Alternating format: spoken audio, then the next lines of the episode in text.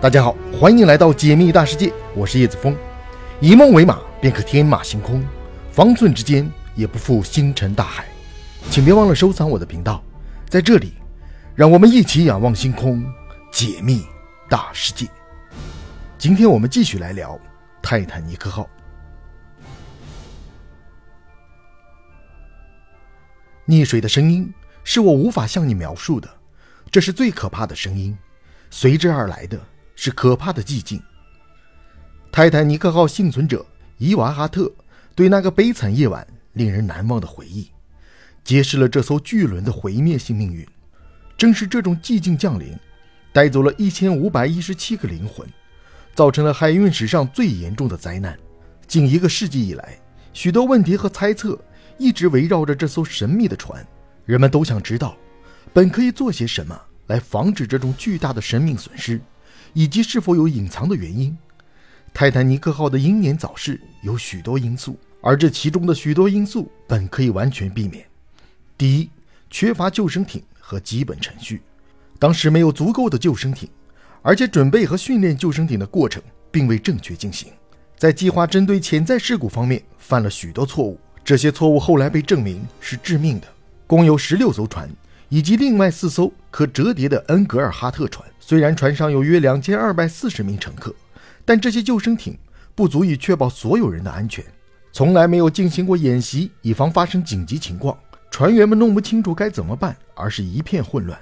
他们不得不当场做出突然的决定。在泰坦尼克号意外沉没的那天晚上，许多乘客都不相信它真的在沉没。许多人没有选择乘坐救生艇，而是选择留在船上。待在一艘温暖明亮的船上，似乎好多了。许多救生艇都半空着。有幸存者这样回忆道：“如果更多的救生艇被装满，更多的生命可以获救。”进入救生艇的程序也令人沮丧。虽然以妇女和儿童为主，但妇人确实占了上风。幸存者道尔顿这样描述道：“这些船只似乎也以一种不公平的方式被装满，给了更富有的头等舱乘客很大的优势。”抛弃了很多第三和第四等的乘客。第二个因素则是史密斯船长和望远镜。爱德华·史密斯船长在一九一二年四月十四日晚发生的事件中发挥了关键作用。即使有冰山的警告和威胁，他还是让船快速行驶。泰坦尼克号上的无线电源收到了多次通过摩尔斯电码发出的关于大西洋水域结冰的警告，但这艘船仍然全速前进。据说。布鲁斯·埃斯曼是白星公司的董事长，他希望这艘船能打破当时的世界纪录。史密斯船长即将打破纪录，这可能是一个严重的误判。泰坦尼克号继续全速行驶在黑暗的海面上，船长相信他和船员们能够提前发现任何威胁，而事实并非如此。瞭望员没有双筒望远镜，只能依靠他的视力来发现任何潜在的危险。幸存者古德森说。尽管在这个漂浮的宫殿里有很多丰富的物资，但他们却没有双筒望远镜。像这样简单的事情，本可以帮助避免悲剧的发生。后来才得知，原来船上当时唯一的一架双筒望远镜被锁在了船上的柜子里。可是，这位拥有柜子钥匙的二副船员当天并没有登船。由于泰坦尼克号的航行速度很快，如果出现任何问题，他们将没有足够的时间来采取正确的行动。反之，则可能因为慌乱而做出轻率的决策，没有足够的时间来避开冰山，所以在那些珍贵的时刻所做出的决定，将决定着这艘臭名昭著的船是否会成功的到达彼岸，还是会中途消失在茫茫大海中。第三个因素则是反转发动机。通过选择停止和反转引擎，泰坦尼克号的命运就注定了。如果这艘船保持全速行驶，不反转发动机，他本来可以转得更快、更迅速，因此这艘船可能完全错过了冰山。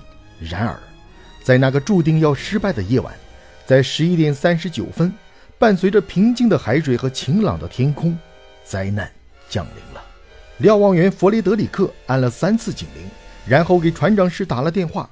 冰山就在前面，总共只有三十七秒的时间来做某件事，但这显然不够。副驾驶默多克命令船停下并倒车，这一决定使避开冰山成为了一项艰巨的任务。在这么短的时间内，这艘巨大的船是不可能避开冰山的。虽然泰坦尼克号很强大，但它无法与不可避免的事情抗争。如果它继续保持全速前进，危险就有可能被规避。许多人猜测，如果采取不同的行动，结果可能会有所改变。例如，正面击中冰山可能是最好的选择。然而，目前这种推论还不确定。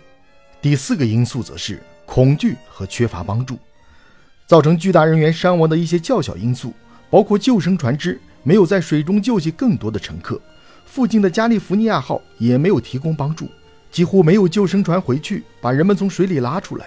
许多人担心那些在寒冷的大西洋水域上的人会追上救生艇，把他们团团围住。此外，史密斯船长希望下水的救生船只能从无望的泰坦尼克号上搭载更多的乘客。幸存者布鲁斯特这样描述当时的情况：当时负责管理救生船只的水手们担心船沉没时他们会被吸到船下，决定划船离开会更安全。正是诸如此类的简单错误，才使那天晚上大量的人失去了生命。如果有更多的救生艇回去帮助其他受困的乘客，也许会有更多的人获救。另一个令人畏惧的因素是，地平线上确实有另一艘船“加利福尼亚号”，它本可能帮助这艘遇难的船。“加利福尼亚号”是警告泰坦尼克号有冰山威胁的船只之一。这艘船的无线员向泰坦尼克号发送了多条消息。然而，泰坦尼克号的无线员杰克·菲利普斯回应说：“保持警惕，闭嘴。”这导致加利福尼亚号关掉了无线电，他们无法听到泰坦尼克号的求救信号。泰坦尼克号的命运是无法改变的，再多的猜测，再多的假设，也无法把那些逝去的生命找回来。也许，如果当时船上配备了更多的救生艇，或者史密斯船长听从了有众多冰山的警告，结果可能会有所不同。然而，这些决定已经做出来了，在那些关键的最后时刻，他们似乎是最明智的。这场世纪灾难严峻地提醒人们。任何事物都是不可触碰和不可侵犯的，正如温彻斯特主教曾在1912年的悲剧发生后不久所说的那样：“泰坦尼克号，它的名字和它的经历将作为一座纪念碑矗立在那里，向人类的傲慢发出警告。”